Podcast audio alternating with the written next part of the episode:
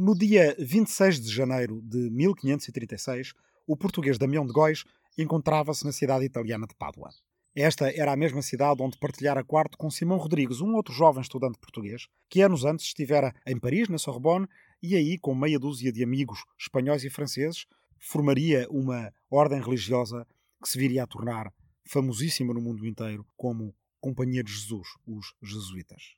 Mas então não era ainda o tempo em que estes dois jovens se pensavam a si mesmos com futuros nomes numa enciclopédia. Damião de Góis não fazia então ideia de que Simão Rodrigues o viria a denunciar, mais de duas décadas depois, à Inquisição Portuguesa, precisamente por causa de conversas banais, triviais, tidas entre dois jovens que partilham a sua casa e que falam acerca dos nomes e dos factos famosos da sua época. Este não era o tempo em que Damião de Góis imaginaria que 40 anos depois viria a ser preso por essa mesma Inquisição acabada de fundar em Portugal e que haveria de ser interrogado e esgotado praticamente até à morte.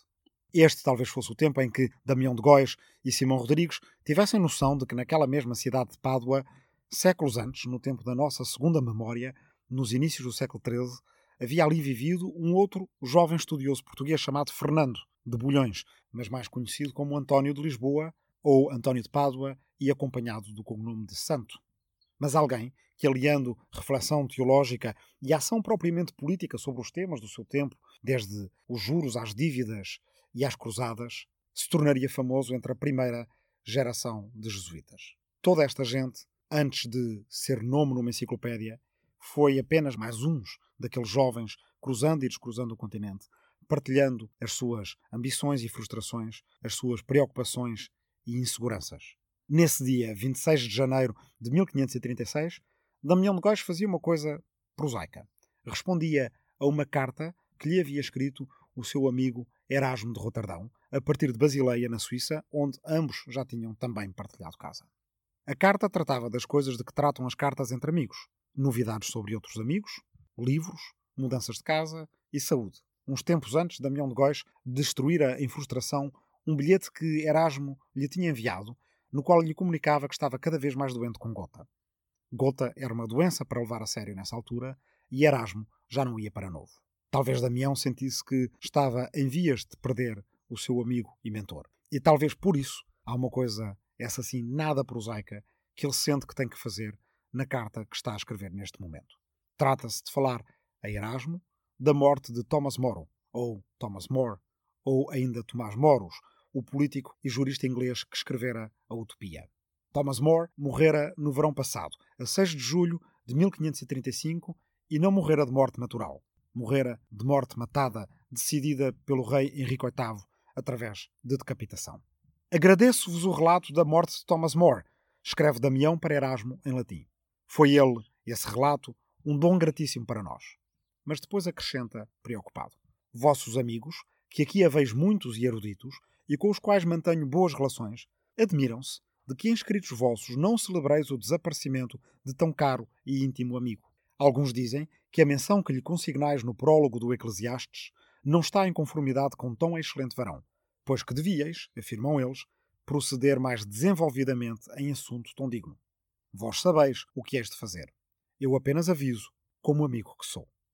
Praticamente 500 anos depois desta carta, é cada vez mais habitual, ou era, até ao início desta epidemia de Covid-19, cada vez mais habitual, dizia eu, para jovens universitários europeus e do resto do mundo participarem num programa que leva o nome de Erasmus e que, na verdade, é a abreviatura para o nome em inglês do programa European Region Action Scheme for the Mobility of University Students. Esse programa já mobilizou mais de 3 milhões de jovens estudantes desde 1987. E desse programa, segundo estimativas da Comissão Europeia, podem ter nascido mais de um milhão de bebés Erasmus, ou seja, filhos e filhas de casais de vários países que se apaixonaram durante a sua experiência do programa Erasmus. Isso é no final do século XX e no início do século XXI. Nas primeiras décadas do século XVI, não havia, é claro, nenhum programa formal com esse nome Erasmus. Mas existia já a realidade que o viria a inspirar. O programa Erasmus de 1500 era muito simples. Tratava-se de procurar saber onde na Europa se encontraria, realmente, fisicamente, em pessoa, Erasmo de Roterdão. E depois era apenas visitá-lo. Damião de Góis fizeram-o em 1534, tendo vivido com Erasmo numa sua casa em Friburgo, na Alemanha, e mantendo uma amizade que justificava os termos que ambos usavam na sua correspondência. Thomas More fizera o seu programa Erasmus muito antes, ficando uns meses com Erasmo em Antuérpia no ano de 1515, durante uma missão diplomática para o rei da Inglaterra. Já antes disso, o próprio Erasmus fizera o seu programa Thomas Morus, atravessando o Canal da Mancha para visitar Thomas no seu país. Mas a visita de More a Antuérpia é mais importante, porque foi então que ele começou a escrever o seu livro mais famoso, Utopia. A ideia de utopia surgiu como surgem muitas ideias a jovens longe do seu país. Numa ocasião de conversa, comida e bebida com amigos. À mesa estavam pelo menos Thomas More, Erasmo de Roterdão e um português. Ou seja, a ideia da utopia surgiu talvez numa noite de copos em Antuérpia. Não sabemos quem era o português que participou nessa noite de copos, mas sabemos que não se tratava de Damião de Góis, porque Damião de Góis também esteve em Antuérpia, mas só uns anos depois. O nome do português que Thomas More usa na introdução à Utopia é claramente uma invenção. Ele chama-lhe Rafael Itlodeu, a partir do significado em grego para uma expressão que significa contador de fantasias. Só sabemos, portanto, que o companheiro de copos e conversas era um português de tagarela que andava por Antuérpia em 1515 e que teria antes participado de navegações oceânicas. Nada de invulgar, portanto. Portugal tinha desde o início do século XVI estabelecido em Antuérpia uma feitoria, ou seja, uma representação permanente para diplomacia e negócios, numa espécie de cruzamento entre embaixada e entreposto comercial. Isso depois de ter tido outra feitoria em Bruges, desde o início da Segunda Dinastia. Ora, contavam-se muitos súbditos dos reis de Portugal na região da Flandres e dos Países Baixos. Diz-se que a infanta Isabel de Portugal, filha de Dom João I, levou consigo mais de mil portugueses quando casou com o Duque da Borgonha, um reino, entretanto, desaparecido naquela região da Europa. Os portugueses que agora andam por Antuérpia, tanto cristãos como judeus, têm muitas vezes conhecimento direto das navegações, das descobertas e das conquistas do primeiro século da expansão portuguesa. É um dos temas do seu tempo que mais curiosidade desperta a gente como Thomas More e Erasmo de Roterdão. Portanto, uma conversa entre Thomas More, Erasmo de Roterdão e um português desconhecido, talvez numa taberna de Antuérpia. E, a partir dessa conversa, um livro novo, Utopia, que se tornaria imediatamente célebre como a descrição de uma ilha idealmente governada e o sinónimo de um novo género literário e até de um novo modo de pensamento. E uma realidade interconectada, curiosa, sedenta de comunicação e conhecimento. Poderíamos estar a falar da geração Erasmus que existe hoje, no início do século XXI, mas não, estamos a falar literalmente da geração de Erasmo, que existiu no início do século XVI.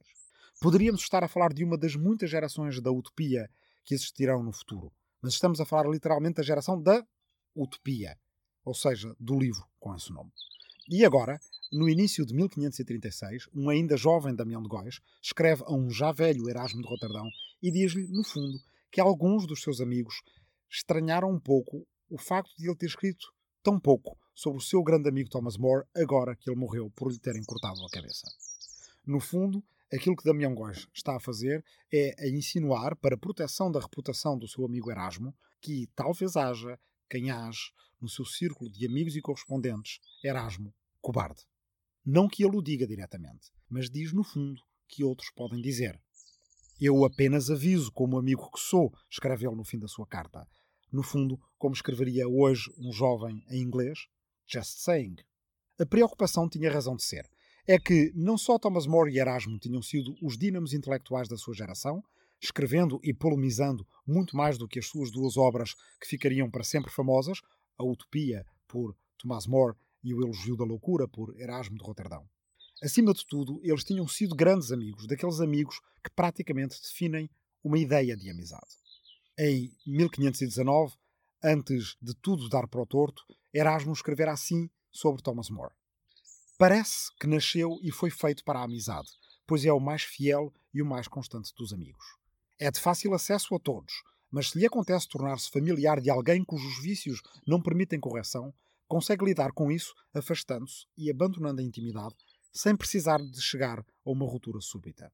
Quando encontra alguém sincero e de acordo com o seu coração, de tal forma tira prazer de estar em sociedade e conversar, como se fosse esse o principal encanto da vida. Numa palavra, se queres ter um modelo perfeito da amizade, não encontrarás em ninguém mais perfeito do que em Thomas More. O que poderia explicar agora que Erasmo fosse muito menos eloquente para falar do seu amigo após a morte. Aquilo de que se poderia suspeitar, como Damião de Góis receava, era aquilo que toda a gente sabia. Thomas More, que atingira os mais altos cargos ao serviço do seu rei Henrique VIII e que ainda poucos anos antes era o chanceler-mor do Reino de Inglaterra, um cargo então na prática equivalente e na teoria ainda hoje superior ao de primeiro-ministro, fora apanhado pela repentina conversão de Henrique VIII ao protestantismo, ou melhor, ao anglicanismo. Um Henrique VIII que ainda poucos anos antes perseguira com tanto empenho protestantes e motivara Thomas More a persegui-los com algum assanhamento. Ora, esse afastamento fora motivado uns poucos anos antes, como é famoso, pelo facto de o Papa ter frustrado ao rei o anulamento do matrimónio real que ele tinha com Catarina de Aragão para poder casar-se com Ana Bolena. Thomas More, tal como Erasmo, tinha sido um dos maiores críticos da Igreja de Roma dentro do movimento conhecido como humanismo, mas não acompanhara as consequências retiradas pelos defensores da Reforma, a que em breve se viria a chamar protestante. Thomas More e Erasmo ficaram então assim numa posição complicada. Críticos da Igreja Católica, mas críticos também daqueles que rompiam com a Igreja Católica. Acima de tudo, guiado pela sua mente racional e abstrata de jurista, Thomas More não poderia aceitar que Henrique VIII simplesmente considerasse anulado o seu próprio casamento, sem que o procedimento correto tivesse sido aprovado em Roma. Mas essa recusa de Thomas More tinha também ela consequências. É que, se Ana Bolena não era rainha para ele, então para ele, os descendentes de Ana Bolena não poderiam ocupar o trono de Inglaterra. More viu-se forçado a abandonar os seus cargos e deu conta disso a Erasmo numa carta de 1532. Depois, acabou preso na Torre de Londres e, após um longo julgamento, foi conduzido ao cadafalso para lhe cortarem a cabeça. Ajude-me a subir, pediu ele ao carrasco, a quem fez questão de perdoar, como ficou então registado. Da descida, trato eu. A atitude que levou More à sua morte talvez esteja explicada noutro passo da carta de Erasmo, em 1519, aquela que citámos há pouco sobre a amizade. Não há ninguém que menos seja levado pelas opiniões da multidão do que ele. E, no entanto, ninguém se afasta menos do senso comum do que ele também. Se por acaso conhece algo estrangeiro ou de qualquer forma notável, logo o adquire. E assim a sua casa está repleta de tais coisas que a de cada passo atraem o olhar dos visitantes. E o seu prazer é renovado sempre que vê o prazer dos outros.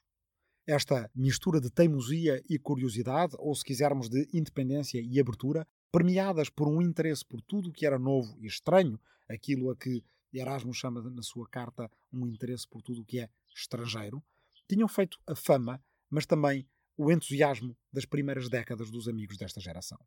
E foram essa mistura de abertura e curiosidade, de teimosia e de independência que levaram à partição deles. No fim da sua carta de janeiro de 1536, Damião partilhava com Erasmo alguns planos que lhe diziam respeito queria Damião editar uma coleção completa das obras de Erasmo, para o que lhe pedia um catálogo ordenado dos vossos livros. E queria mesmo escrever uma biografia do mestre do humanismo. Erasmo de Roterdão ficaria assim arquivado, registado, documentado para a posteridade através de uma coleção dirigida por um português, Damião de Góis, e talvez, quem sabe, editada em Lisboa. Se a Erasmo agradassem essas ideias, Damião iria à Basileia visitá-lo no mês de maio ou junho daquele ano de 1536. Em vez disso, Damião fez no primeiro semestre do ano uma viagem pela Alemanha, visitando em particular Nuremberg, antes de poder dirigir-se para a Suíça ao encontro de Erasmo, no que foi impedido pela notícia de que havia uma guerra naquela região da Europa. Foi então, a partir de Nuremberg, que escreveu a 15 de julho de 1536 a sua última carta para Erasmo mas esta já não encontrou Erasmo vivo. Erasmo morrera três dias antes, a 12 de julho, um ano e seis dias depois da decapitação do seu amigo Thomas More. Sendo assim, talvez tenha sido o aproximar da morte e um cada vez mais justificado pessimismo de Erasmo nos seus últimos anos que lhe tiraram a vontade de escrever mais e melhor sobre Thomas More. A geração da utopia começara otimista, vendo o mundo acrescentar-se com novos continentes e tornar-se apenas um. A circunnavegação do globo terrestre comandada por Magalhães e finalizada por Elcano, iniciou-se naquele mesmo 1519 em que Erasmo escrevia a carta sobre a amizade a propósito de Thomas More, que lemos ainda há pouco. Mas, ao mesmo tempo, nesses 500 anos atrás, em que o mundo se tornava apenas um, a cristandade de Erasmo dividia-se em duas, católica e protestante, levando essa geração que começara otimista a sussurrar na violência e no desespero, a caminho das guerras de religião. Aqueles que se vão enfrentar em controvérsias teológicas e em confrontos militares não eram, enquanto jovens, muito diferentes uns dos outros. Formados pelo mundo da invenção da imprensa e da descoberta do caminho marítimo para a Índia e da chegada às Américas, antes de serem reformados pelas excomunhões e perseguições recíprocas. Um mundo que se revela uno, pois, e uma cristandade dividida. A conjugação desses dois fatores acabou por dar nova relevância à utilização do termo Europa, antes sobretudo geográfico, e que agora começava a ganhar características culturais e políticas, talvez explicando-se porque, mais de 40 anos depois, esse termo encontrará o seu lugar no epitáfio de Damião de Góis, escrito por ele mesmo. De certa forma, a geração de Erasmo é a que começa a fazer a transição de uma ideia da cristandade para uma noção da Europa, de uma ideia de comunidade religiosa para uma noção de comunidade política. Mas essa vai ser uma transição dolorosa. Agora, agora e mais agora, Seis Memórias do Último Milénio é um podcast de história para tempos de quarentena, para ajudar a passar o tempo pensando o tempo. Por Rui Tavares, para o público, com a edição de Ruben Martins, Marta Matias e Aline Flor. Esta é a nossa terceira memória dedicada à globalização e esta foi a segunda conversa da terceira memória. O seu título é Como escrever sobre um amigo decapitado. O texto deste episódio é sensivelmente o mesmo já utilizado no volume dedicado a 1535, na coleção Portugal uma retrospectiva, por mim dirigida para o Jornal Público e para a editora Tinta da China, com apoio da Fundação Francisco Manuel dos Santos. Esse volume foi escrito em coautoria com Zoltan Biderman, que aliás teve então a maior parte do trabalho. A parte que encontrou o seu lugar neste episódio e que foi agora ouvida por vocês foi, contudo, escrita por mim. Agora, Agora e Mais Agora começou a ser escrito no outono de 2018 na Universidade de Brown, com base em duas conferências para a Universidade de Colômbia. Pelo caminho foi um ciclo de conferências no IFIL Nova, Instituto de Filosofia da Nova. Estava a ser terminado na Universidade de Massachusetts, em Lowell, com acesso às bibliotecas de Harvard, graças a um apoio do Real Colégio Complutense de Madrid. Agradeço a essas instituições e também às fundações Luso-Americana para o Desenvolvimento, SAB e Gulbenkian, os apoios para estas estadias e atividades. Agradeço ao Onésimo Tetónio Almeida Pierre Carrel Billard, João Constâncio, Frank Souza, José Manuel Martínez Serra, Anne Stinkelmans e António Castro Freire pelo acolhimento académico e não só, e pela amizade. A ilustração que podem encontrar no frontispício deste podcast, nos agregadores habituais, representa Alfarabi com a utopia de Thomas More na cabeça e foi desenhada por Eduardo Viana. Agora, agora e mais agora vai dedicado a todos os que estão de quarentena por estas semanas, em particular para quem está na minha aldeia de Arrifana, no Ribatejo, os descendentes de quem criou a expressão que dá título a este podcast, como explicado no seu preâmbulo. Vai dedicado também a todos os profissionais de saúde que estão a dar tudo por tudo no combate a esta pandemia, esperando que um dia o possam ouvir e que isso possa ser para eles um pequeno sinal de reconforto do grande sinal de gratidão que para nós tem de ser.